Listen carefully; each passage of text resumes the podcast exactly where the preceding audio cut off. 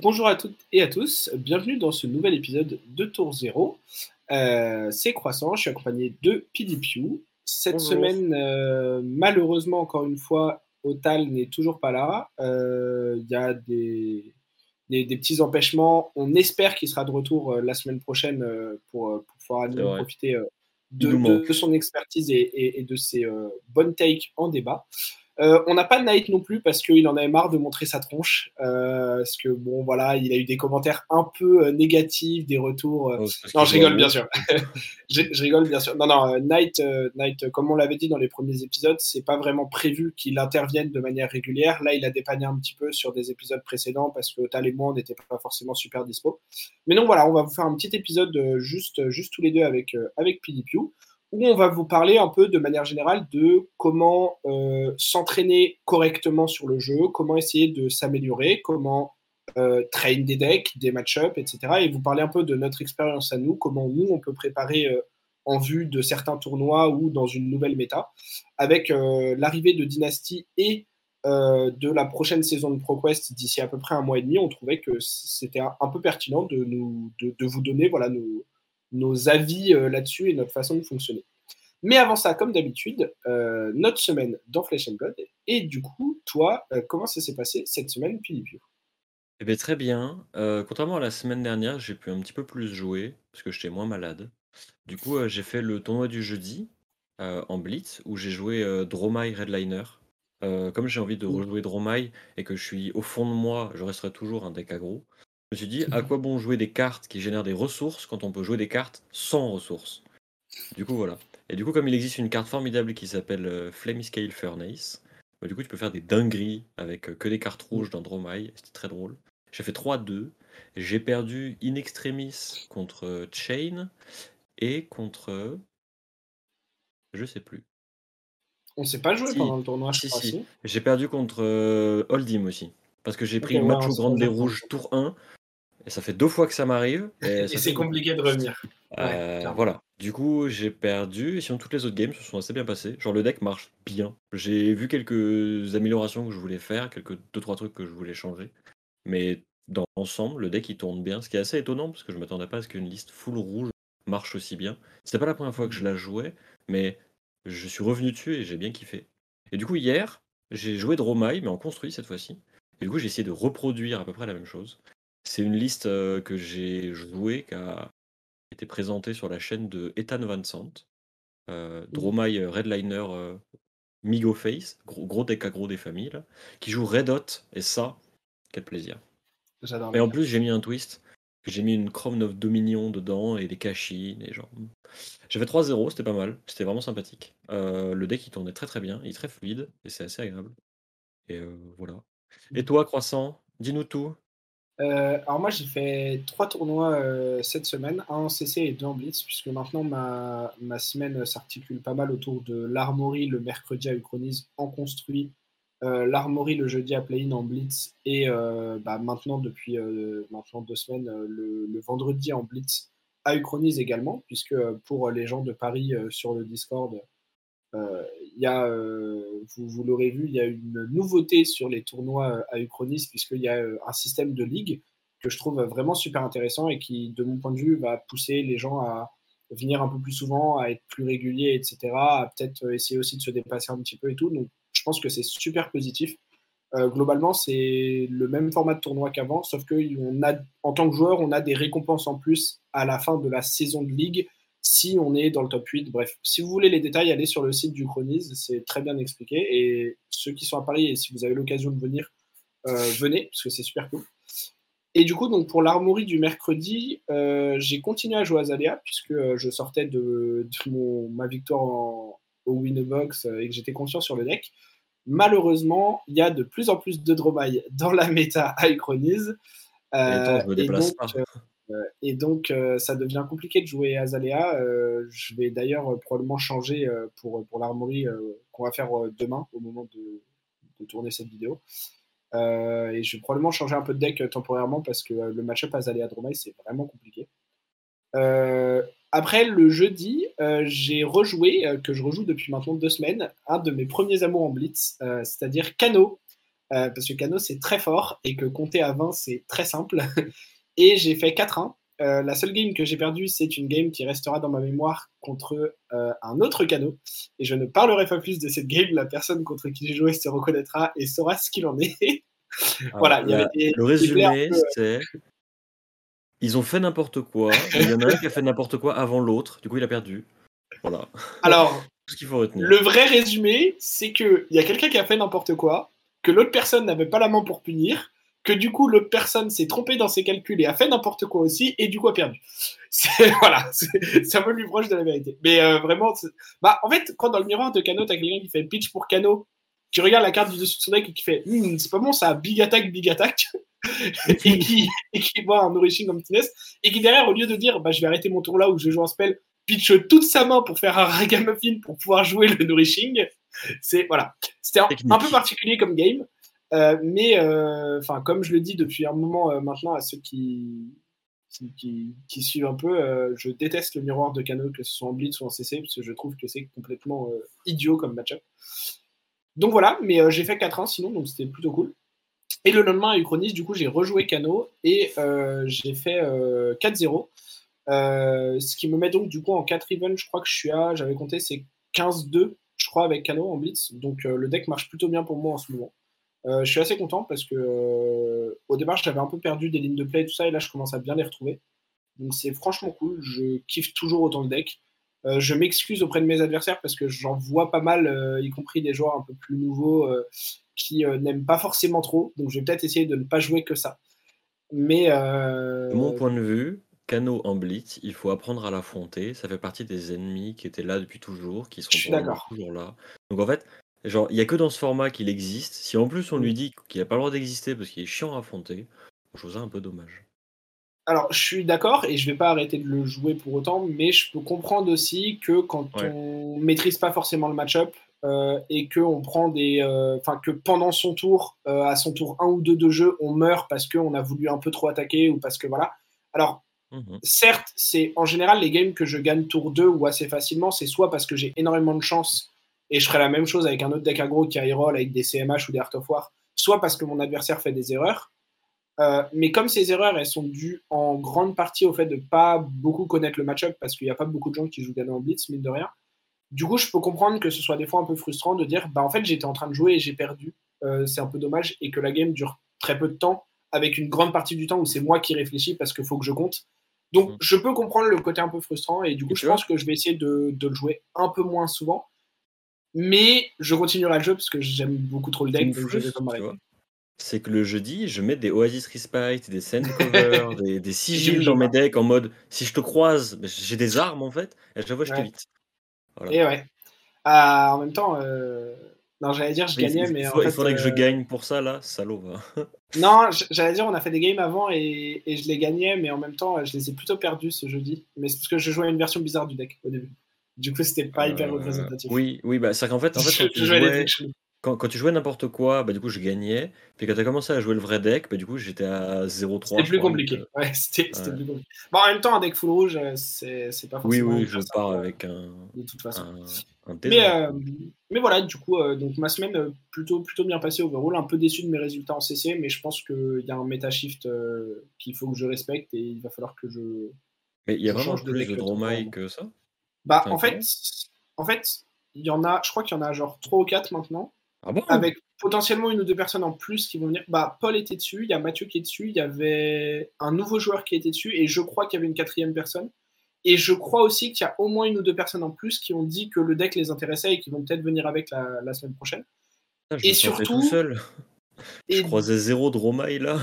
En fait, en plus de ça, euh, bah là, une des finales, alors pas tout à fait parce que c'est. en fait, il y avait que 4 rounds et du coup, il y avait deux personnes à 4-0, bref. Mais en fait, euh, deux des personnes qui étaient à 3-0 en avant-dernière round, c'était deux Dromai. Du coup, il y a aussi le fait que les Dromai performent plutôt bien dans la méta qu'on a euh, à, à notamment en partie parce qu'il y a, euh, je pense, des gens qui maîtrisent pas forcément très bien le match-up contre et qui du coup font un peu d'erreur parce que c'est pas un deck facile à affronter, je trouve, dans comment gérer les dragons et tout ça notamment. Mais du coup, euh, bah, si moi j'ai. Enfin, si j'essaye de bien performer et de faire 2-1, 3-0 sur mes premières rounds, il y a des chances que j'en joue. il y a des chances que j'en joue vu les résultats récents. Bon, voilà, je vais dire qu'il side out euh, et puis c'est réglé. Ouais, on peut dire ça, mais euh, tu sais que j'ai perdu contre un Dromai mercredi. Euh, il, a joué Rex Yumbers, il n'a pas fait Dashwing et j'ai quand même perdu. ouais, mais c'était un nouveau joueur, donc il connaissait pas le match-up à sa décharge. Mais euh, Kiloria, Kiloria, into. Enfin, en fait, il a fait Miragai, que j'ai pas pu gérer parce qu'il fallait que j'attaque, into Kiloria, Kiloria. Into au tour d'après, il m'a joué un Yendurai et il m'a rejoint un autre dragon. Enfin, genre, il y avait quatre dragons sur le board, c'était compliqué. il a pas fait de Pour faire des Ashwing, c'est fort les Ashwing. Oui, c'est très fort les Ashwing contre les decks qui font qu'une attaque par tour. Mais, euh, mais en fait, je crois qu'à ce moment-là, il voulait garder des haches pour faire d'autres dragons. Je peux comprendre le play. Hmm. Mais, mais de toute façon, c'est un joueur qui était, qui était nouveau et, et pour le coup, Azalea, c'est vraiment pas. Je pense que en tant que nouveau joueur, même quand tu regardes un peu ce qui peut se faire dans la méta et tout ça, c'est vraiment pas sur Azalea que tu tombes au début. Donc, euh, c'est vraiment pas ce que tu apprends à affronter euh, au départ, on va dire. Je mhm. pense que c'est vraiment, euh, c'est pas là que tu te, tu te, concentres au départ et je pense que c'est une très bonne chose de ne pas se concentrer dessus dès le départ. Mhm. Mais euh, voilà, du coup, pour, euh, pour nos semaines, on va pouvoir passer au main topic et du coup, bah, en fait, on avait envie de parler un peu de ça, comme je l'ai dit, parce qu'il y a une nouvelle méta qui va s'instaurer avec l'arrivée de Dynasty qui change certaines choses. On ne sait pas encore à quel point ça va peut-être renouveler et changer des choses. Il y a la saison de ProQuest qui va arriver d'ici un gros mois, mois et demi, et qui du coup va aussi euh, être intéressante de voir euh, ce que la méta va donner à une échelle plus internationale, qu'est-ce qui est joué, dans quel pays, etc., qu'est-ce qui performe, et tout ça. Et euh, du coup, vu que nous, en tant que joueurs, on va jouer une partie de ces ProQuest, on va commencer à, être dans, cette, dans ce truc de train et dans, et dans cette, cette dynamique-là. Et en fait, ce qu'il faut savoir, je crois qu'on en a déjà parlé, mais avec Pilipio, on fait partie d'un même groupe avec d'autres joueurs parisiens notamment Monsieur euh, El Pardi, champion de France. Donc euh, on a, euh, on a en fait plusieurs, plusieurs personnes avec qui on, joue et on, théorie, et on pardon, de manière assez régulière et, et, récurrente. Et du coup, bah, enfin voilà, on avait envie de vous donner un peu des pistes de comment vous, vous pouvez faire aussi pour, pour peut-être mieux vous entraîner, mieux pratiquer vos decks, etc en, vue d'événements euh, compétitifs comme la saison de ProQuest. Du coup, mm. toi, PDQ, si tu avais euh, déjà le, peut-être le premier conseil que tu aurais à donner, euh, la première chose qui pourrait être faire et qui vraiment augmenterait cette capacité à s'entraîner, ce serait quoi? Alors, je pense que le plus important pour s'entraîner à Flesh and Blood, c'est d'être bien entouré. C'est-à-dire d'avoir dans avec les personnes avec qui on joue, des personnes qui déjà représentent une diversité d'adversaires et mmh. de types de decks à affronter. Parce qu'on va revenir dessus, mais il y a des jeux pour lesquels il est plus facile de s'entraîner sur une méta. Fashion Blood n'en fait pas partie. Mmh. Euh, donc c'est important d'être bien entouré. Euh, mais tu vois, je pense que le premier conseil que je donnerais pour quelqu'un qui veut euh, s'investir d'un point de vue compétitif, qui veut s'entraîner, se dépasser, etc., etc., c'est de pas oublier que au fond, c'est un jeu et qu'il faut continuer à s'amuser en s'entraînant. Genre, je sais que moi, il y a eu quelques fois où on a joué pour s'entraîner, euh, où euh, bah, je m'amusais moins que je m'entraînais. Et genre, j'étais en mode, bah, il faut que je m'entraîne parce que c'est important. Mais dans le fond, qu'est-ce qui était important? Est-ce que c'était le résultat que j'imaginais faire en m'entraînant ou est-ce que c'était le plaisir que je prenais à jouer? Donc euh, évidemment, c'est une considération qui s'écarte un petit peu de l'aspect très théorique de l'entraînement et comment est-ce qu'on peut s'organiser pour progresser dans un jeu. Mais progresser, s'entraîner, jouer avec des potes, jouer avec des camarades avec qui on considère qu'on s'entraîne, etc., Je pense que le, il faut garder à l'esprit qu'on est là pour jouer et que c'est avec, c'est, on utilise l'entraînement, on va utiliser les tournois, etc., etc., pour jouer et s'amuser, mais ne pas le perdre de vue. Je pense que c'est important. Je pense effectivement, euh, je, te, rejoins totalement sur le fait que euh, faut pas perdre de vue les objectifs et pourquoi on est là, c'est-à-dire pourquoi on joue au jeu, pourquoi on s'entraîne en vue d'un tournoi.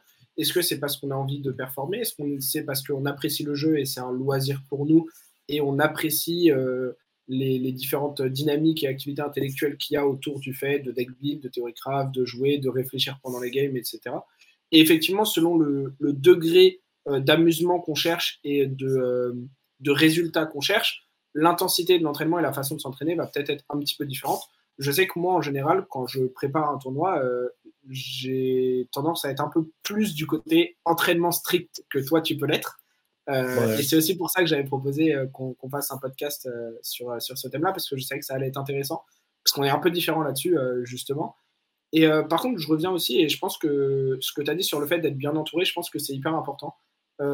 si jamais vous avez envie, de mon point de vue, que ce soit sur Flash and Blood ou même sur les jeux de cartes de manière générale, d'être compétitif, d'être bon sur le jeu, de vous améliorer, de euh, éventuellement perfer dans des tournois futurs, etc., à moyen ou à long terme, je pense qu'une des premières choses à faire, c'est essayer de vous former un groupe de train euh, avec un certain nombre de personnes. Les nombres varient, il n'y a pas de nombre forcément magique. Euh, l'idée, c'est d'être un certain nombre pour que vous puissiez, quand vous fixez des moments de train, même s'il y en a qui ne seront pas forcément dispo, qu'il y ait toujours assez de joueurs disponibles dans votre groupe pour que la session puisse avoir lieu, la session d'entraînement. Euh, et, comme a dit, euh, comme a dit euh, je pense que c'est important aussi de quelles personnes vous mettez dans ce groupe de train. Alors évidemment, a priori, c'est des personnes qui soit ont déjà un bon niveau, soit sont peut-être plus débutants, mais ont envie d'apprendre et de, et de se surpasser, et donc théoriquement vont atteindre un bon niveau à un moment donné. Parce que s'entraîner avec des joueurs qui ne sont pas dans le même état d'esprit de vouloir s'améliorer ou quoi, ou s'entraîner avec des joueurs qui vont jouer des decks plus des trucs qui marchent pas, des choses qui sont pas euh, vues comme performantes, etc. C'est pas forcément le plus euh, intéressant, on va dire, et le plus pertinent.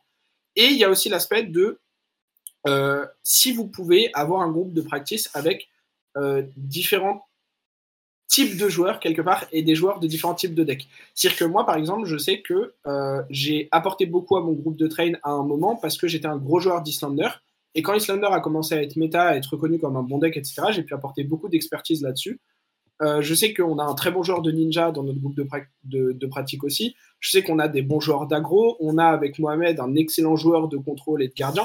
Donc on a plusieurs facettes, ce qui fait que quand il y a des shifts dans la méta, on peut assez rapidement et assez facilement dire ah bah euh, tiens ce deck là euh, c'est déjà un deck qui été joué par telle personne dans notre dans notre groupe. Qu'est-ce que tu en penses? C'est quoi ton avis dessus? C'est quoi ton avis sur les nouvelles listes, etc. Et ça peut permettre de toujours avoir une ou deux personnes au moins dans le groupe qui ont un avis, euh, entre guillemets, plus expérimenté sur euh, la chose ou sur le deck du moment, etc. Mmh. Et en vrai, euh, ce que je trouve intéressant avec l'idée surtout de, de bien s'entourer, c'est que quand on s'entraîne pour un TCG, il y a une part de l'entraînement qui est liée aussi comment dire? aux infinies possibilités du jeu. C'est-à-dire que aux échecs, vous allez vous commencez toujours la partie de la même bannière. Il y a un joueur noir, un joueur blanc et tu mmh. t'affrontes et c'est tout. Tu peux discuter des ouvertures etc mais dans le fond, les pièces avec lesquelles les deux joueurs commencent sont toujours les mêmes.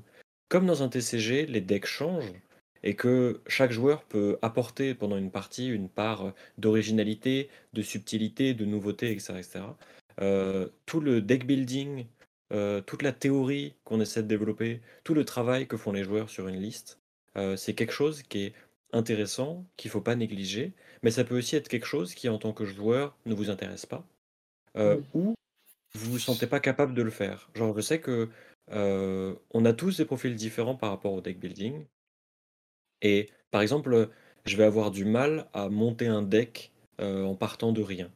je vais avoir plus souvent des facilités à me baser sur une liste qui existe déjà ou sur le travail de quelqu'un et de l'ajuster pour qu'il convienne plus à ce que j'ai envie de faire avec un deck. Euh, je sais que, euh, par exemple, toi, Croissant, on te file un deck et assez vite, on est capable de déterminer qu'est-ce qui va, mmh. qu'est-ce qui va pas, comment est-ce qu'on peut l'améliorer, qu'est-ce qu'on veut faire, etc., etc. Ça ne nous empêche pas de builder des decks, mais entre builder un deck comme je le fais, par exemple, pour les chroniques, et monter un deck dans une optique compétitive et dans tout le travail de test qui s'accompagne, euh, c'est quelque chose de complètement différent. je pense qu'il y a un truc à, ne, à, prendre en considération quand on s'entraîne, euh, qui est de ne pas s'arrêter sur un premier avis, une première expérience. Euh, je dis ça alors que je suis le premier à m'arrêter là-dessus. Dès qu'il y, a une carte qui me plaît pas, je suis en mode oh, Nick Saras, vas-y, je peux plus la jouer. Euh, mais j'ai appris justement avec euh, des forces de tempérance comme l'animal qui m'accompagne actuellement euh, revenir sur un premier avis est pertinent souvent. Alors parfois ça va conforter la vie et parfois ça va aller dans le sens opposé et du coup ça va nous faire découvrir d'autres choses. Et du coup cette, ce, ces points-là, ils fonctionnent autant pour le deck building donc autant pour des choix que vous auriez faits et qui du coup, bah, au début, genre, on les fait, on est convaincu, on teste, ça marche pas, bah, on peut revenir dessus. Ou alors des choses qu'on essaie de manière euh, comme ça pour, pour la blague, enfin, genre juste pour essayer. En fait, on se rend compte que ça marche bien, ou à l'inverse que ça marche pas, mais peut-être qu'en fait, ça valait le coup de continuer à tester.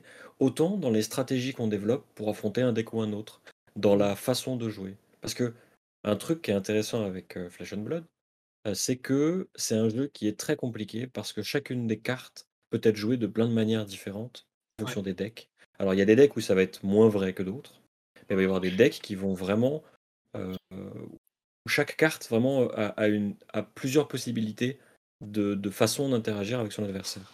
Et c'est un, truc sur lequel je vais venir et je vais juste lancer le point. C'est sur Flesh and Blood, comme un deck est très compliqué à prendre en main, parce qu'ils sont souvent justement très différents en fonction de l'adversaire qu'on affronte. Je vais prendre Dromai par exemple. C'est un deck qui s'adapte énormément à ce mmh. qu'est l'adversaire. Euh, du coup, en ce sens-là, quand j'ai commencé à jouer Dromai, j'ai pas appris Dromai.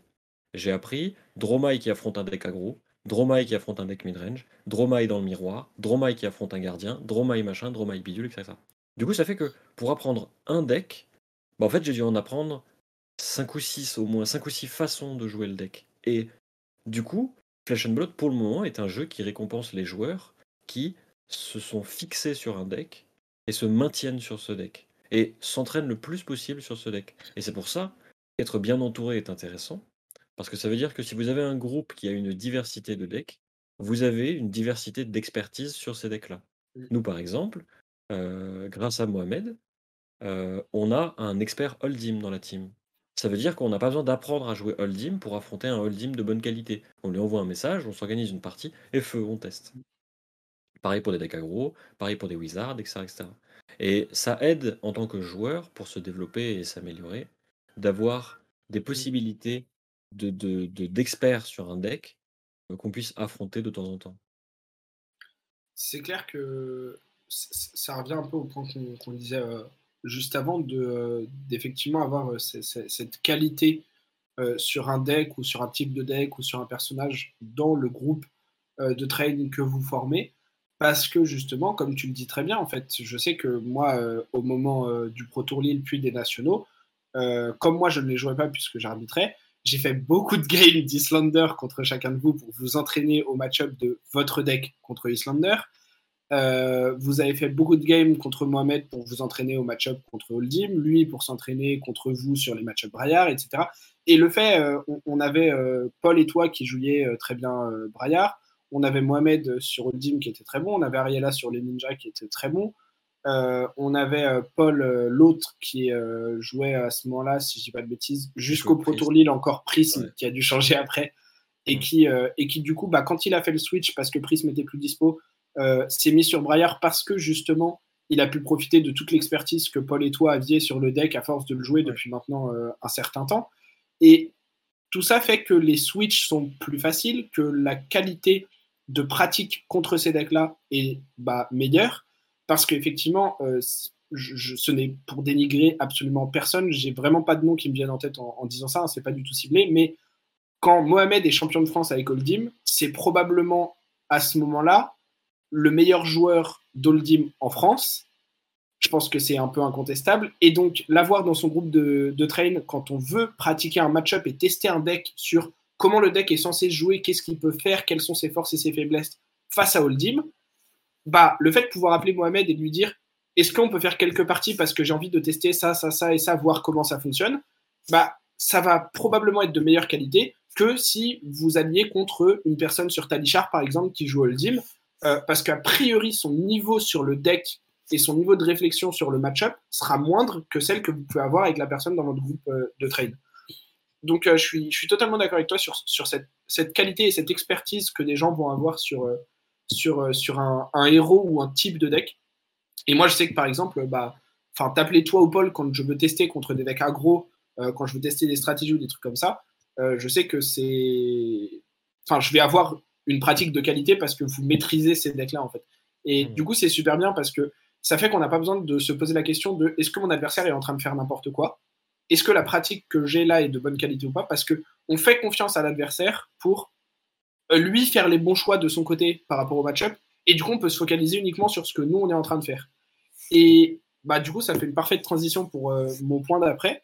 Et je vais te demander ce que toi, tu penses. Alors, je sais que là-dessus, à nouveau, on a, on a un avis qui est probablement pas tout à fait le même mais sur euh, une fois qu'on s'est fixé, comme tu disais, sur un deck, sur le fait d'apprendre un deck. Alors toi, par exemple, en ce moment, je sais que c'est Dromai. Tu changes un petit peu de liste et tout ça, tu testes différentes choses, mais tu as envie d'apprendre Dromai.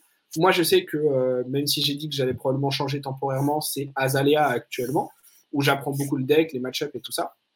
Euh, selon toi, quelle est la meilleure façon, une fois que tu t'es fixé sur ce deck-là, en tant que joueur en vue d'un événement compétitif, pour s'entraîner dans des match-ups et dire ah bah par exemple, moi croissant, pour euh, la saison de ProQuest prochaine, je vais jouer Azalea. Parce que j'estime que dans la future méta, ça va être un bon choix, etc. Blablabla. Euh, comment je fais pour m'entraîner de la meilleure façon avec Azalea contre Oldim, contre Dash, contre Braillard, contre machin? Est-ce qu'il y a des techniques, selon toi, à la table pour euh, améliorer la qualité de la game? Est-ce que c'est juste jouer des games et avoir le plus de pratique possible? Est-ce que tu as des, bah, peut-être des tips ou des choses comme ça à, donner à nos, nos, viewers adorés? Si par exemple je prends la façon que j'ai d'aborder un deck et de m'entraîner dessus, la première étape, ça va être de profiter de tout mon temps libre pour consommer un maximum de contenu sur le héros en question. Par exemple sur Dromai, euh, régulièrement, j'ouvre YouTube et je regarde les dernières decklists en date, ou euh, du gameplay quand il est à peu près lisible et qu'on comprend ce qui se passe. Euh, ce qui est intéressant avec le fait de consommer autant de contenu, de regarder autant de vidéos, etc., c'est que vous allez peut-être avoir des points de vue, des façons de jouer, des façons d'aborder le héros qui vont euh, vous apporter quelque chose et euh, allumer en vous une, pointe de curiosité. Parce que quand on commence à prendre un héros en main et qu'on a appris comment est-ce qu'il fonctionne, le plus important, ça va souvent être de parfaire sa maîtrise en fonction de son adversaire. Du coup, si par exemple je joue Dromai, qu'au fil de mes recherches, j'ai bien compris que Dromai contre Holdim, par exemple, c'était un match-up qui était, euh, en théorie, avantageux pour Dromai.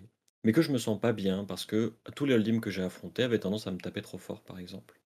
La première chose que je vais faire déjà, ça va être de me poser pour essayer de définir une stratégie, d'établir des théories en fait, de me dire ok, est-ce que je peux gagner comme ça? Est-ce que je peux gagner comme si Quelles sont les cartes qui sont importantes pour aboutir au résultat que je souhaite obtenir et comment est-ce que je fais pour atteindre cet objectif-là?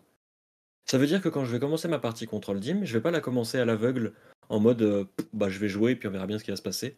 Non, je vais commencer la partie en me disant ok, je veux faire ça pendant cette partie.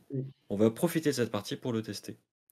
Idéalement, quand vous avez une théorie que vous voulez la tester, par exemple, je prends genre Dromai Holdim, le mieux ça va être de tester cette théorie deux ou trois fois, d'essayer d'en tirer des conclusions, puis de tester la même théorie mais avec une, autre situation. Par exemple, imaginons, on a testé la théorie quand Dromai commence, du coup on va tester la même théorie quand Holdim commence. Euh, on va tester la théorie quand Holdim a un équipement qui change ou ce genre de choses, enfin, pour, pour voir comment est-ce qu'on peut s'adapter. Euh, un exercice que je trouve vachement intéressant pour euh, comment dire, améliorer la qualité d'un affrontement qu'on a avec un adversaire, c'est échanger de siège. Je l'ai fait une fois et c'était super stylé. Genre, en gros, c'est Mohamed jouait contre Braillard. Un moment, il est parti aux toilettes. J'ai pris sa place. Du coup, j'ai joué Holdim contre Braillard. Et en fait, tu comprends des choses quand tu fais ça parce que tu vois l'autre point de vue. Du coup, tu comprends qu'est-ce qui est désagréable pour ton adversaire quand tu joues Braillard. Mais tu comprends aussi comment est-ce que le Holdim va jouer contre Braillard. Qu'est-ce qu'il va vouloir conserver? Quelles sont les cartes qu'il va prioriser, etc. L'intérêt d'échanger de siège, c'est que ça permet aussi à l'autre joueur d'avoir un regard différent sur la façon qu'on a de jouer notre propre deck. Euh, du coup, c'est très intéressant à faire. Et ensuite, je pense que un des un des éléments qui, à mon avis, est très important quand on affronte un deck, c'est d'avoir la possibilité de revenir sur ce qu'on a fait. Donc, ça peut passer par simplement l'observation d'un autre joueur qui était à côté de la table, qui a observé et qui, du coup, à la fin, bah, on en discute avec l'adversaire, avec l'autre joueur, etc., etc. Si on en a la possibilité d'avoir enregistré la partie, si on l'a joué en ligne par exemple, pour la re-regarder et en discuter. Euh, de manière générale, je pense que quand on veut affronter un adversaire quand on veut s'entraîner contre un deck, rassembler des? Rassembler des expériences en fait a plus de valeur que, la pratique en soi. Parce qu'en fait la pratique ne va que mettre en lumière des théories que vous auriez, tirées d'expérience. Mais en fait si vous n'avez pas d'expérience, c'est-à-dire de de matériel sur lequel se baser, ça va être très difficile du coup d'avoir un objectif, d'essayer de s'y tenir, d'aller dans ce sens-là, etc. etc. moi, je suis totalement d'accord. Euh, pour le coup, euh, je, vais peut-être ajouter un peu d'éléments après, mais, euh, mais j'avoue que je pense que c'est important quand même de faire un certain nombre de games parce que ça permet d'acquérir quand même des automatismes, etc. Là-dessus, on, va être d'accord, évidemment. Hein. mais je suis d'accord avec toi que pour moi, là où c'est le plus intéressant, c'est quand ces games-là sont faites avec, comme tu dis, des théories à tester. C'est-à-dire que à partir du principe, par exemple, que dans le match-up Holdim Dromai, euh, la théorie qu'on va faire, c'est euh, la théorie que la condition de victoire pour Holdim, c'est de fatiguer Dromai. Bon, ok. Euh, à base de popper, de beaucoup défendre, etc. On va maintenant considérer que la théorie pour Dromai, si Holdim veut nous fatiguer, c'est de jouer pour build-up des compteurs sur Ghostly Touch et pour setup Passing Mirage ou Semblance dans notre pitch stack et attaquer une ou deux fois avec Ghostly Touch sans fantasme pour clôturer la partie. Et une fois qu'on a cette théorie-là, qui est très basique au final, hein, qui, qui tu vois, c'est vraiment pas euh, très compliqué à aller chercher, c'est pas un truc hyper détaillé euh, sur 35 euh, tours, etc. Rarement besoin d'établir des plans sur la comète en vrai pour une stratégie. Oui, clairement. Souvent, la déterminer et s'y tenir et voir quels sont les, les petits écarts qu'on y fait, autant en fonction de ce que l'adversaire fait que en fonction de comment est-ce que nous on s'adapter à une partie, ça suffit en vrai. Et du coup, donc une fois qu'on a cette théorie-là, par exemple, on va faire le match-up, donc avec Holdim d'un côté et Dromai de l'autre, et on va jouer donc le Holdim, même si à certains moments on va considérer que c'est peut-être pas la meilleure façon de jouer la partie, etc., mhm. va commit sur ce fait de jouer pour fatigue. Et Dromai, de son côté, va commit sur jouer pour setup, sa ghostly touch, etc. Et après la game, on va effectivement en tirer des conclusions de ah bah à ce moment-là, on aurait pu pivoter sur tel autre plan de jeu parce qu'il y a eu tel fait de jeu, parce qu'il y a eu telle main qui a été piochée, parce qu'il y a eu tel élément. Et là où je rejoins encore une fois PDQ, c'est que plus il y a de gens qui participent à cette partie, en tant que joueur, en tant qu'observateur, tout en. Enfin, il faut évidemment que ce soit des gens qui comprennent un minimum le match-up et ce qui se passe.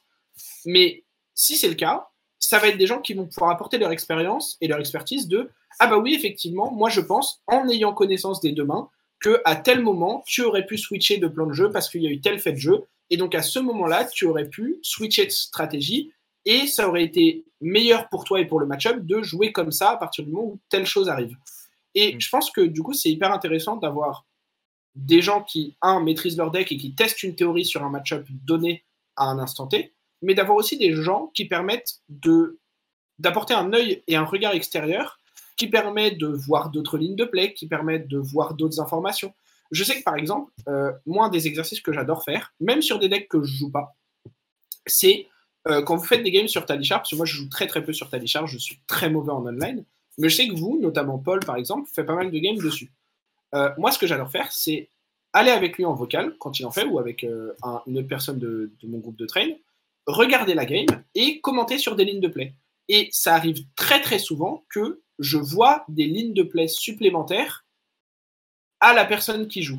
Et ça ne veut pas dire que mes lignes de play sont meilleures, ça ne veut pas dire que c'est celles qu'il faut prendre du tout. Hein. Je ne suis pas en train de dire oh je suis meilleur que, je suis trop fort. C'est pas du tout ça. Mais c'est que le fait d'avoir un regard extérieur, de ne pas être la personne qui tient les cartes ou qui tient la souris, le clavier, etc.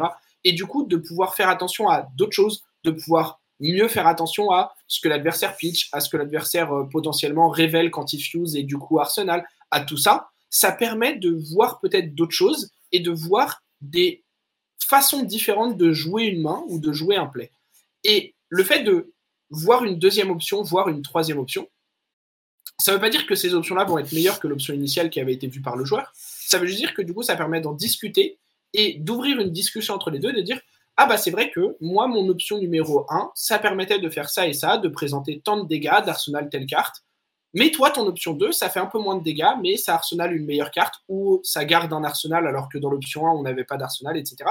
Et du coup, ça permet de discuter de ok, est-ce que à ce timing de la game, c'est mieux de rentrer deux points de dégâts de plus ou d'avoir un Arsenal? Et c'est toutes ces questions-là qui vont permettre de mieux pouvoir considérer les stratégies gagnantes dans un match-up. Parce que par exemple, il y a des match-ups où la bonne réponse, on va voir en fait sur une dizaine de games, euh, ou une vingtaine de games, ou une trentaine de games, la bonne réponse, ça va être qu'il faut toujours, ou presque toujours, push les dégâts. Et donc, on saura quand on va jouer cette partie en tournoi et ce match-up-là en tournoi que si on a l'option de garder un arsenal ou de mettre deux ou trois dégâts en plus, on va préférer mettre les dégâts en plus. Parce que dans nos testings, c'est cette option-là qu'on voyait qui fonctionnait le mieux. À l'inverse, il y a d'autres match-ups où ce sera de garder un arsenal, etc. Et du coup, ça rejoint encore une fois ce qu'on dit sur le fait d'être bien entouré et d'avoir des gens qui peuvent avoir ce regard extérieur, etc. Et je pense que moi, j'ajouterais même un truc que toi, tu n'as pas dit, Pipiou, parce que tu aimes moins faire ça, mais que moi, j'aime beaucoup faire, et qui va un peu avec le fait de changer de, siège, comme tu as dit, c'est des fois même de faire des parties où on est à main ouverte. Et moi, j'aime beaucoup faire ça quand je, quand je m'entraîne sur un match-up, c'est de jouer en montrant ma main à mon adversaire et en, voyant la main de mon, de mon adversaire aussi. Parce que du coup, en fait, ça va faire que on va chercher en ayant toutes les informations autour de la table le meilleur play possible. Et ça va permettre aussi du coup de voir des patterns de jeu et de voir que bah, quand euh, un joueur Dromai bloque avec tel type de carte, genre bloque avec un dragon par exemple, en général, ça peut dire des choses sur le reste de sa main ou sur sa stratégie dans le match-up. À l'inverse, si on le voit plutôt bloqué d'abord avec ses bleus, ça peut dire quelque chose aussi. Et du coup, de voir les mains adverses et de voir les choix qui sont faits avec, en voyant toute la main complète, ça permet de mieux identifier ces patterns de jeu, je trouve. Et moi, je sais que c'est quelque chose qui fonctionne bien pour moi. Et ça permet, comme tu disais, un peu de, quand, on échange de siège, de voir ce qui dans un match-up va fonctionner ou pas, de voir ce qui va être embêtant ou pas. Parce que quand on joue un match-up d'un côté, on sait un peu ce qui nous embête. Parce qu'on voit bien quand on est un joueur aggro et qu'on se fait ice react par Holdim, mm. bah c'est embêtant quand ceci euh, ou cela arrive, c'est embêtant. Mais en jouant Holdim contre Braillard, c'est là où on voit le mieux. Ah bah oui, en fait, sur ce timing, la React est mauvaise ou elle est très bonne parce qu'elle est arrivée à tel endroit, parce qu'elle est arrivée à tel moment. Et du coup, quand on revient sur Braillard, on peut développer des patterns de jeu qui ne donnent pas autant de value à l'Ice React. Parce qu'on l'a vu de l'autre côté, quand est-ce qu'elle était la meilleure? Et du coup, on évite de tomber dans les situations où on donne le plus de value au counterplay adverse. Et ça, pour moi, c'est vraiment faisable presque que en jouant de l'autre côté du match-up ou à minima en ayant quelqu'un de l'autre côté de la table qui est très bon sur son deck et sur son match-up et qui peut nous l'expliquer et nous donner ces informations-là. Mmh ouais, je suis d'accord. Mais tu vois, tout notre, tous nos, les conseils qu'on donne sont essentiellement liés au fait d'être bien entouré. Ouais, je suis d'accord. Je pense aussi que si par exemple on pense aux personnes qui ont la, qui n'ont pas la chance d'être aussi bien entourés qu'on peut l'être en région parisienne, par exemple. je sais que d'un point de vue de l'entraînement très solitaire, je joue pas mal sur Talichar parce que je trouve que la plateforme est de très bonne qualité et je mmh pense que le, la plus grosse amélioration qu'ils ont apportée à la plateforme dernièrement, c'est la possibilité d'enregistrer les parties qu'on a jouées et de pouvoir consulter le replay a posteriori. Parce que si vous n'avez pas la chance d'avoir un autre joueur qui peut vous donner votre avis sur la game que vous venez de jouer, re-regarder, refaire en fait une game qu'on a déjà jouée, euh, c'est énorme. Je l'avais fait une mmh. fois avec euh, Night Crash parce que euh, il m'avait proposé de commenter la finale d'un skirmish que j'avais joué avec Kano.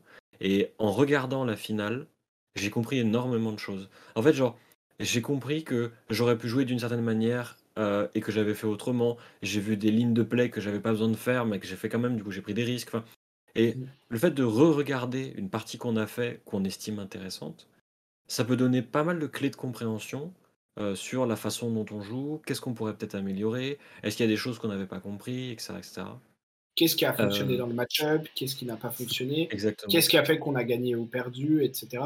C'est, enfin comme tu dis en fait, le fait d'avoir un deuxième regard, que ce soit le nôtre a posteriori ou que ce soit celui d'une personne différente sur le moment, ça aide énormément parce que ça voit des choses qu'on ne voit pas de fait quand on est dans la game parce que on pense à tellement de choses quand on joue une partie euh, qu'il y a des choses qu'on rate. C'est humain en fait. Il y a des choses qu'on rate, il y a des options de nos propres mains qu'on ne voit pas, il y a des plaies qu'on ne voit pas, des choses. Et c'est hyper dur d'avoir conscience de tout. Et du coup, quand on a la moitié en moins à se rappeler, bah, c'est plus facile de voir l'autre moitié. Et du coup, une personne extérieure à la game, que ce soit nous a posteriori ou pas, c'est vraiment, vraiment, vraiment hyper bénéfique. Je suis d'accord. Et après, euh, de toute manière, euh, il y a quelque chose qui est assez important, c'est euh, quand bien même on discuterait sur les façons qu'on pourrait avoir d'optimiser les parties qu'on a l'occasion de jouer, il ne faut pas oublier que la meilleure façon de s'améliorer, ça reste de jouer, de pratiquer de manière générale, d'avoir la possibilité idéalement régulière de jouer le plus possible contre des adversaires idéalement de bonne qualité. mais par exemple, bah, les joueurs parisiens, on va pas se mentir, on a énormément de chance parce qu'on a littéralement 5 occasions par semaine de taper le carton, en fait. ça joue beaucoup. Parce des que. Fois ouais, des fois 6 si vraiment ça tire, mais jouer le plus possible, en fait, c'est ce qui va permettre à un joueur de, de s'améliorer, mais avant tout, surtout sur Fashion Blood, je trouve, de prendre des automatismes. Par mmh. exemple, sur Braillard, on ne peut commencer à réfléchir à la façon d'affronter Holdim que quand on estime qu'on a acquis suffisamment bien les automatismes pour jouer le deck de manière générale. C'est-à-dire que je n'ai pas commencé à réfléchir à comment je bats Holdim euh, avec Braillard avant de savoir comment est-ce que je joue mon deck le mieux possible. Mm. Et il n'y a que en pratiquant que les automatismes vont rentrer, que vous allez aller plus vite à percevoir quelque chose. Et donc, en ce sens-là, à être, euh, à rendre le jeu moins fatigant. Parce qu'il ne faut pas oublier, il y a un facteur dans une partie de Flesh and Blood qui est euh, la pression, enfin la fatigue, le fait que le tournoi avance, etc., etc., Ça peut être énormément de choses qui vont parasiter votre capacité à vous concentrer. Du coup, on peut travailler sur cette capacité à se concentrer là avec d'autres choses. Je sais qu'il y a des gens, par exemple, pour les, euh, comment dire, les professionnels, enfin les personnes extrêmement investies dans, le, dans les jeux compétitifs, quels qu'ils soient, le jeu vidéo, les jeux de cartes, le poker, peu importe, qui font de la méditation ou euh, s'organisent du temps pour se poser, pratiquer, enfin vraiment améliorer la mmh. capacité qu'ont leur cerveau tout simplement à se concentrer. Mais si vous n'avez pas cette possibilité-là et que vous souhaitez quand même jouer, ce qui est normal, euh, avoir des automatismes sur un deck, va pouvoir laisser une partie de son cerveau faire le travail à sa place et pouvoir se concentrer sur d'autres choses.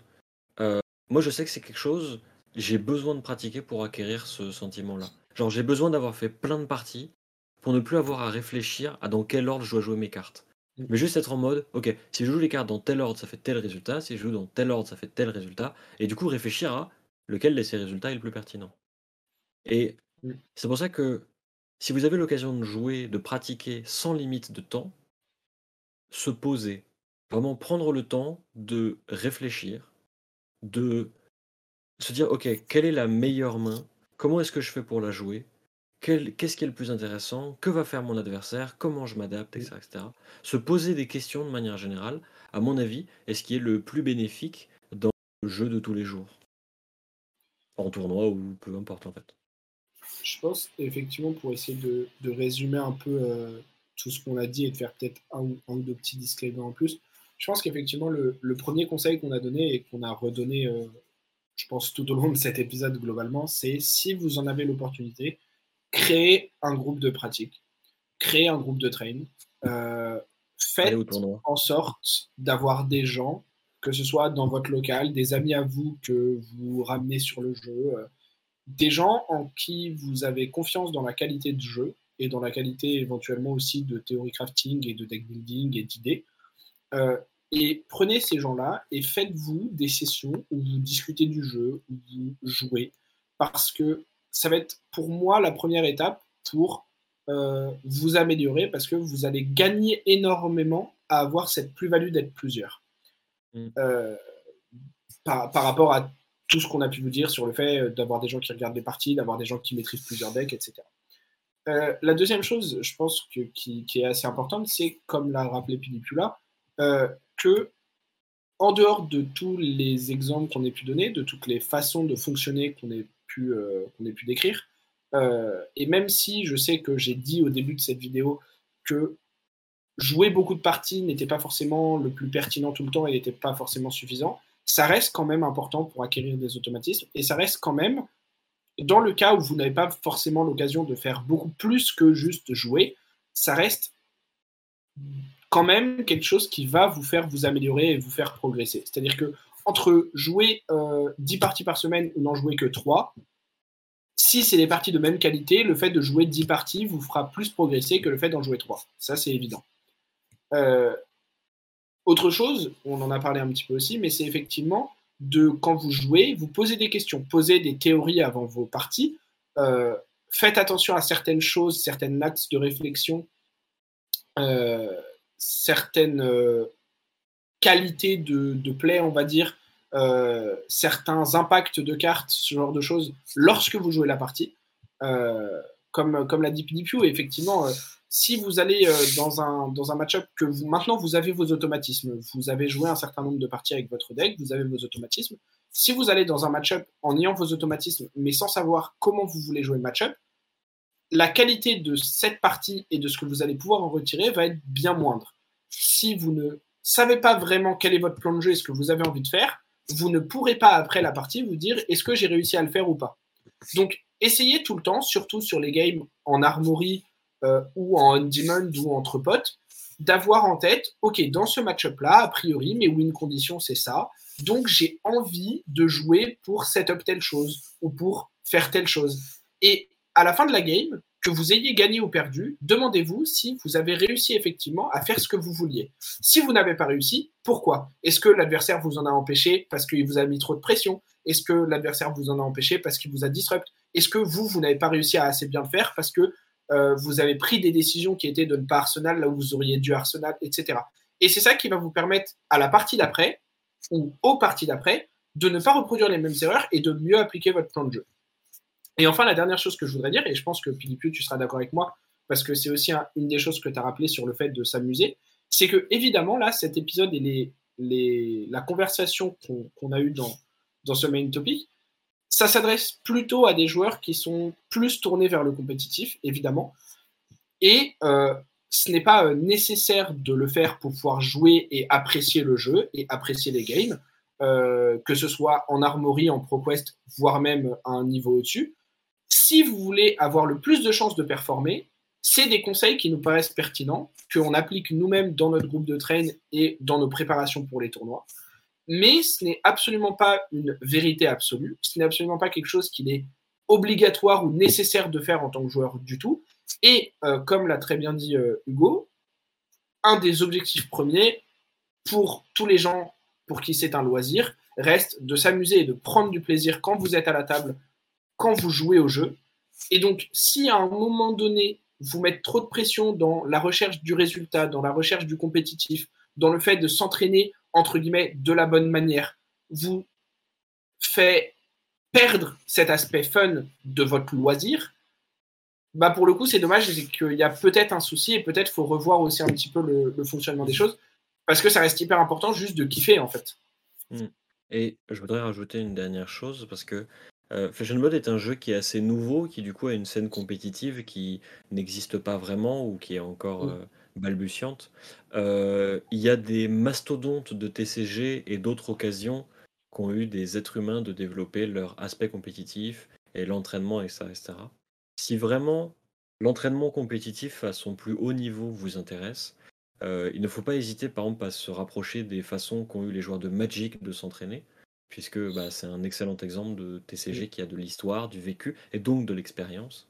On peut aussi énormément s'inspirer de la façon qu'ont les gens de s'entraîner pour jouer aux jeux vidéo, tout simplement. Pour le fait de regarder ses replays, de revenir dessus, de s'entraîner en équipe, etc. etc. On peut aussi revenir sur la façon euh, qu'ont les joueurs de s'entraîner aux échecs. Parce qu'en fait, de manière générale, les conseils qu'on a donnés là s'appliquent à Flesh and Blood parce qu'on parle de Flesh and Blood. Mais les conseils qu'on donne, ils vont être tirés de notre expérience euh, mais aussi de ce qu'on a entendu. Enfin, personnellement, c'est de ce que j'ai mmh. entendu, de ce que j'ai vécu, de ce que j'ai lu sur l'entraînement compétitif, la compétitivité dans un jeu, etc. Et, euh, et donc, en fait, on vous a donné des, des clés de compréhension, mais en vrai, si ça vous intéresse, il y a des gens qui ont bien plus d'expérience que nous, bien plus de ressources, bien plus de choses à vous apprendre sur euh, cet aspect très euh, comment dire, qui est très intéressant, mais qui est aussi très profond, de l'entraînement pour un TCG, s'entraîner pour un tournoi, tous les aspects de l'entraînement, que ce soit le deck building, que ce soit la pratique, que ce soit la préparation mentale, etc. etc. Euh, Il y a plein de choses à apprendre, et en vrai, c'est très cool. Et, euh, et nous, nous Il y a on plein de bien. ressources. Regardez des vidéos, lisez des articles. Ouais. il y a... En Franchement, vrai, le, le en vrai, but. je sais, je sais que je me Ah, suis beaucoup amélioré en, en consommant énormément de contenu. Genre Ouais, euh, prendre le temps d'écouter des podcasts, de regarder des de vidéos. regarder des vidéos et Euh, tout, ouais, je considère que parler avec des potes d'un deck, c'est du contenu.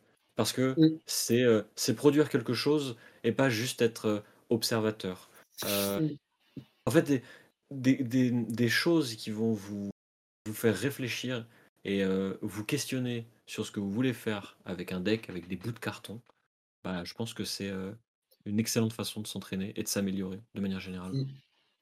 Je, pense, je pense que, et ce sera euh, mon, mon- mon mot de la fin, euh, mais euh, je pense qu'effectivement, comme on, comme on a dit euh, déjà plusieurs fois, je pense, dans, dans ce podcast, dans ce, sur, sur cette chaîne, on ne se revendique pas du tout expert en quelque matière que ce soit. On est comme vous, on est des joueurs, on kiffe le jeu, on y joue de manière régulière, on y joue en essayant de s'améliorer et d'être un minimum performant et on n'y joue pas pour perdre nos parties, mais on reste des joueurs avant tout.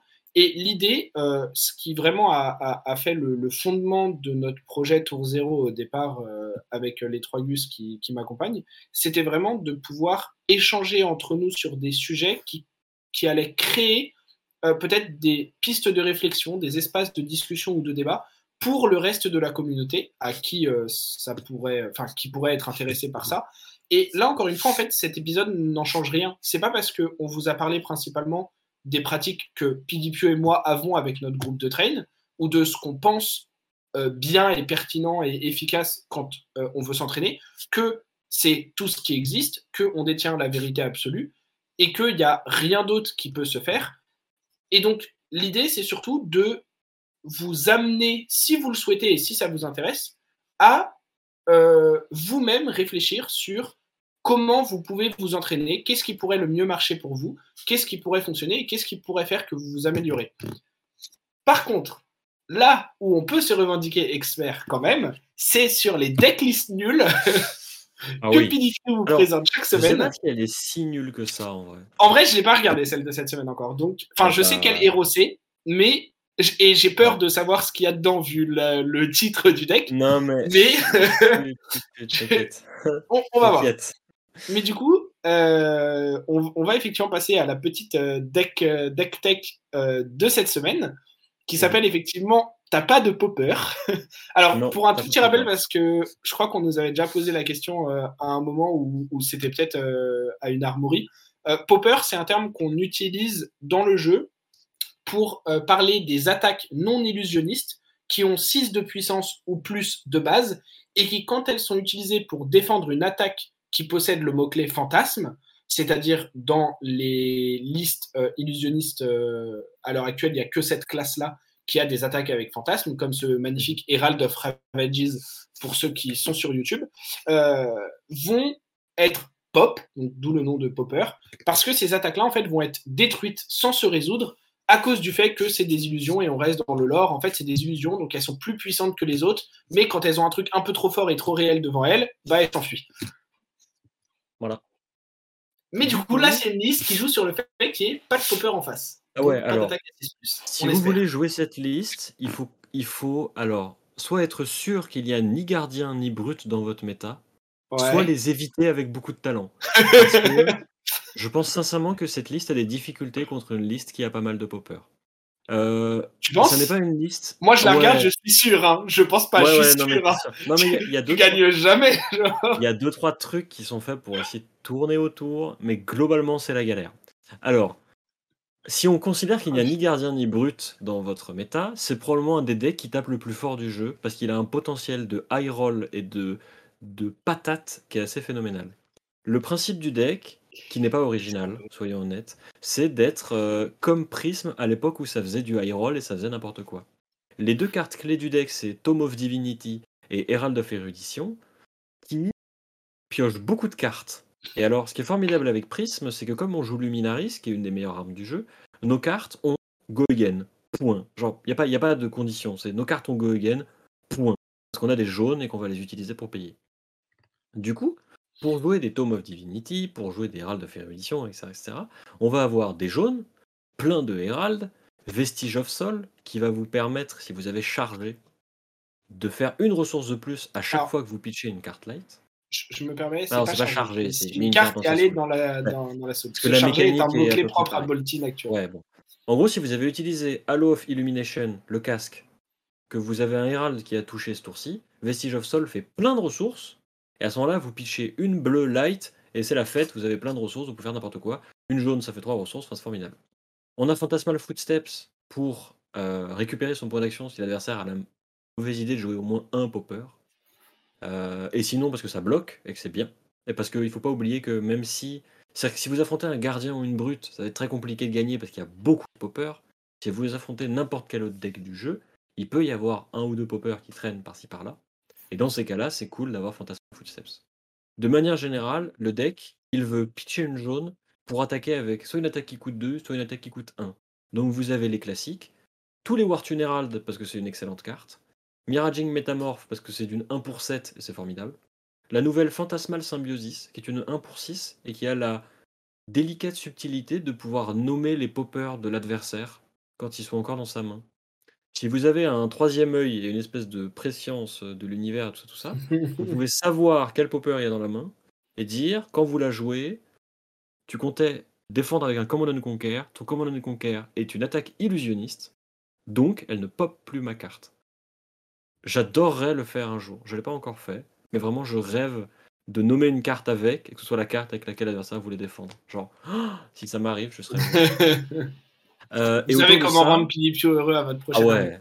Autour Voilà. de ça, vous avez le package classique des Herald avec euh, tous les meilleurs, Herald of Erudition, Ravage qui est excellent parce qu'il va permettre de faire un Spectral Shield que vous- avec lequel vous pouvez attaquer, mais qui en plus c'est vous défend d'un point de dégâts. Non, c'est protection, presque. Ravage, il met un Euh, dégât d'arcade. Mais parce que, parce que protection, il fait n'importe quoi aussi, il défonce tout. Donc euh, protection qui est trop bien. Euh, vous avez Herald of Triomphe qui peut compenser le défaut du deck qui sont les poppers, parce que vous réduisez l'attaque, donc en fait une attaque à 6 passe à 5, donc elle pop plus rien, donc c'est formidable. On a Suraya, parce que je pense que Suraya c'est T en blitz. Genre, il y a trop de stats sur cette carte pour que ce soit pas bon. Et en plus, faire un Spectral Shield, c'est pas très compliqué. C'est qu'en fait, vous avez des cartes dans votre soul parce que vous attaquez avec des Herald. Il y en a forcément un ou deux qui vont toucher à un moment. Donc en fait, faire un Spectral Shield quand on en a besoin, c'est pas très compliqué. On a quelques auras parce que c'est un excellent support pour le plan de jeu Herald avec Passing Mirage, Pierce Reality, et c'est tout. C'est déjà pas mal. On a un Pummel parce que c'est cool, Pummel. Parce que mettre un Pummel sur un Herald of Erudition, c'est. c'est. Voilà. Et, euh, et sinon, c'est un deck euh, assez classique, mais qui, à mon avis. Euh... Oh Fantasmaclasme aussi, ça, c'est une de mes cartes préférées. Il y a marqué 3, tape à 9 et enlève un popper de la main de l'adversaire. Formidable. C'est ouais. En vrai, le deck euh, Et- n'est pas très original, mais il y a moyen de beaucoup s'amuser avec si vous n'affrontez ni gardien ni brute. Genre, ça tape très fort et c'est ouais. très très bon. Si vous aimez bien jouer assez agressif, euh, garder une grande majorité de votre main pour taper plus fort que l'adversaire, c'est Ah vraiment ouais. un deck pour vous, surtout si vous manquez de gardien et de brut dans votre méta. Euh, parce que c'est, je pense que si tu roll ne serait-ce qu'un tout petit peu avec un tome ou un Herald of Erudition, tu bats la plupart des decks aggro avec ce Oui, de oui, il n'y a rien qui Parce revient. que juste Genre, tu bats plus souvent, vite. ça en fait. s'enchaîne en, plus. Enfin, souvent, ça s'enchaîne parce que un Tome of Divinity fait piocher. en pioche un of autre et en pioche. ouais, fait ouais. piocher un Tome of Divinity, qui Mm. fait piocher un Herald of Erudition. Et, Mm. Sauf qu'entre temps, vous avez calé des Wartunes. Donc en fait, ça tape à 6, puis ça tape à 7, puis ça tape à 6, puis ça tape à 7, puis ça pioche deux cartes, ça tape à 7, puis ça tape à 6. Mm. Ça fait 20 en fait. Donc l'adversaire est mort s'il n'a pas bloqué. Je, je suis d'accord aussi euh, que euh, je pense que Suraya est une excellente carte. Ouais. Et bon, déjà, s'il n'y avait pas Ward dessus, ce serait probablement une des meilleures cartes jamais print, Ah, soyons ouais. honnêtes. Euh, mais même là, avec le fait que, que Ward soit dessus, je pense que dans une grande partie des match-ups, ça reste extrêmement fort. Oui. Euh, Mais c'est même la Ward en fait c'est bien. Genre Ward 4, Mm. bah, t'as gagné 4 points de vie en fait. Donc c'est énorme. Ouais, c'est. Bah, en fait, Ward proc pas sur genre 1, mais oui, oui. C'est Oui, vraiment, vraiment bon, je pense. C'est c'est vraiment une très bonne carte euh, de mon point de vue. Mhm. Et, et c'est en plus, alors, c'est ce petit, petit côté euh, artiste et tout, euh, parce que c'est Elle est c'est magnifique. De, de voilà. Et euh, moi, je me fais la remarque parce qu'avant, je ne faisais pas attention aux, artistes qui faisaient les cartes. Et je me faisais la remarque, enfin, je me fais la remarque depuis quelques temps que quand j'aime vraiment beaucoup l'illustration d'une carte, en général, soit elle est de Monsieur Federico Musetti, qu'on connaît notamment pour Chain et Lexi, hein, euh, principalement, soit elle vient de ce monsieur qui est Alexander Mokov, qui a notamment fait Cano. Voilà. Ah oui, c'est Alexander Mogov qui a fait Cano et, euh, c'est lui aussi qui a fait euh, ce petit Invox Soria. Euh, et, en fait, je me rends compte qu'en général, parce que là, dans la dernière extension, il y a pas mal de cartes qui ont été faites par Federico Musetti. je pense notamment à Buckle, par exemple. et à chaque fois, je me rends compte qu'en fait, j'aime beaucoup, j'aime beaucoup ce Oui, Emperor aussi, effectivement, il y a, je crois qu'il y a une carte de. Je crois qu'il y a une autre carte, Shield Wall, si je dis pas de bêtises aussi, qui, qui a été faite par Federico Musetti. Euh, et, en règle générale, euh, à chaque fois que je vois des cartes faites par cet artiste euh, ou par Alexander, je les trouve très belles. Voilà, donc c'était juste le petit big up aux, artistes, parce que je pense qu'il y a vraiment un gros gros taf de la part de LSS de faire appel à ces artistes et, d'avoir des, des, cartes qui sont vraiment vraiment belles et qui ont une vraie identité. Enfin là, tu vois, les, les, les Héraldes et tout ça, il y a vraiment une lumière ah. dessus, des, des, tons de couleurs euh, et tout. C'est oh. c'est une des raisons pour lesquelles je kiffe jouer illusionniste parce que je trouve que les cartes sont juste magnifiques en fait. Genre... Ah bah clairement, enfin le, regarde l'Hérald of Erudition là. Alors après on peut on peut dire oui c'est assez facile de, de, faire euh, des trucs qui ont euh, le même le même style parce que c'est des anges et tout.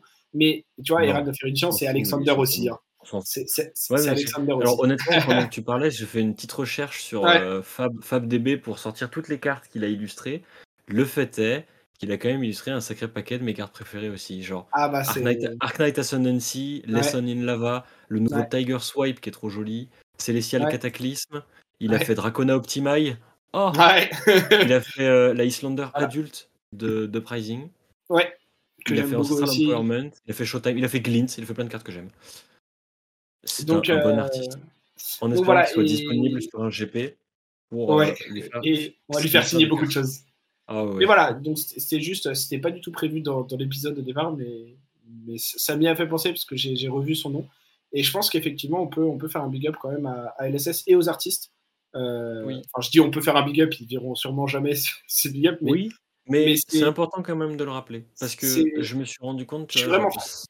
C'est un, un, autre truc, c'est un, peu à part, mais euh, j'ai un pote qui, euh, quand on joue à Magic, est à fond dans les illustrations de Magic, parce que lui, c'est un truc qui le fait kiffer. Euh, il en parle énormément, il nous en parle beaucoup. Il connaît plein d'artistes, il, regarde vraiment les illustrations. Et jusqu'à ce qu'on en discute, je regardais pas les cartes, parce que, soyons honnêtes, j'en avais rien à foutre. Les illustrations, je m'en foutais. Toi, tu les lis pas, tu les regardes pas, tu sais pas ce que tu En fait, je reconnais une illustration, mais c'est tout, en fait. Genre, j'utilise l'illustration plus comme un rappel visuel de la carte que comme une illustration.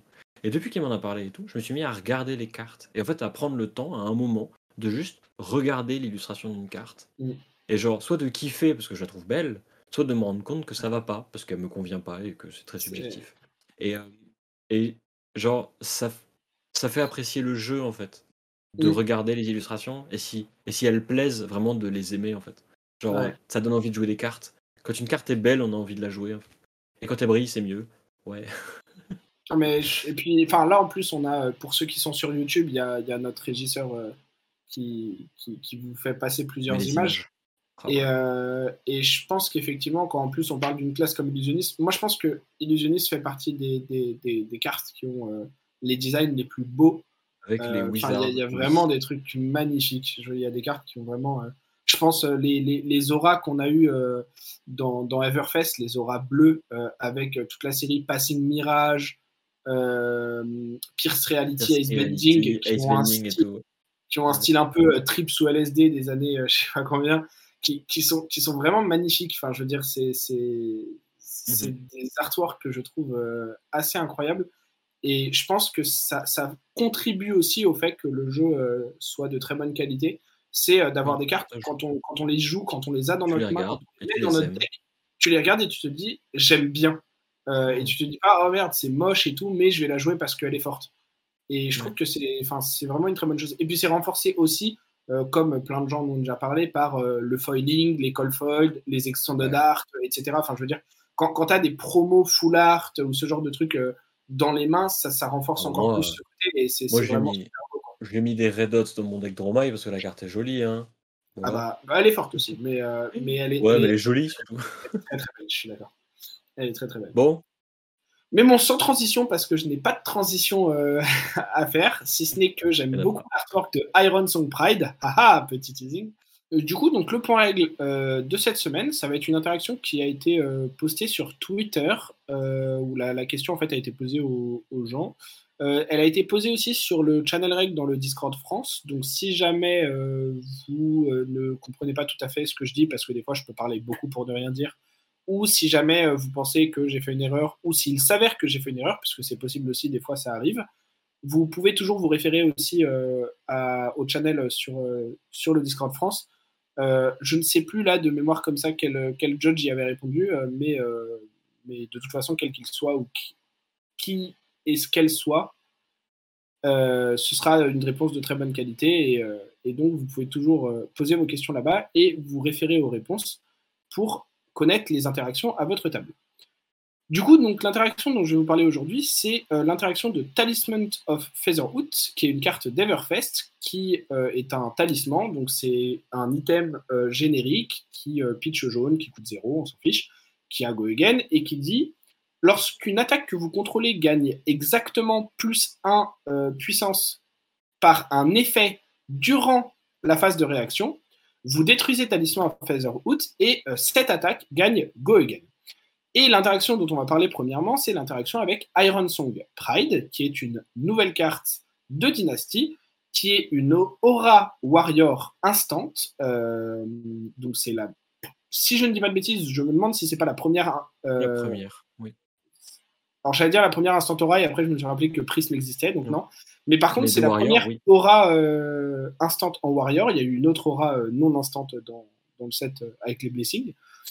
Et donc, Iron Son Pride, c'est une carte qui coûte 1, qui pitch rouge, et qui dit mettez un compteur plus 1 puissance sur l'épée ciblée que vous contrôlez.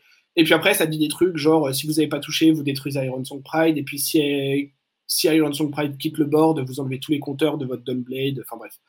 Voilà. La ligne qui nous importe, et qui, est importante pour ce point règle, c'est la première. Et donc, vous mettez un compteur plus 1 sur euh, une épée ciblée que vous contrôlez.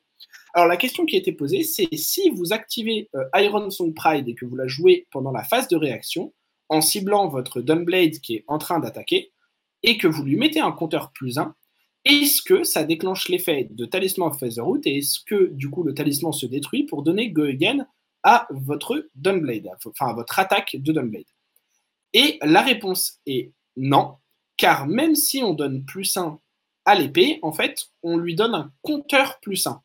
Et en fait, les compteurs, qui sont d'une valeur euh, numérique, sont des objets qui vont être ajoutés euh, euh, à, à, un objet. Et ce sont en fait quelque chose qui vont modifier la valeur de l'objet, mais d'un point de vue des règles, et non pas d'un point de vue d'un effet.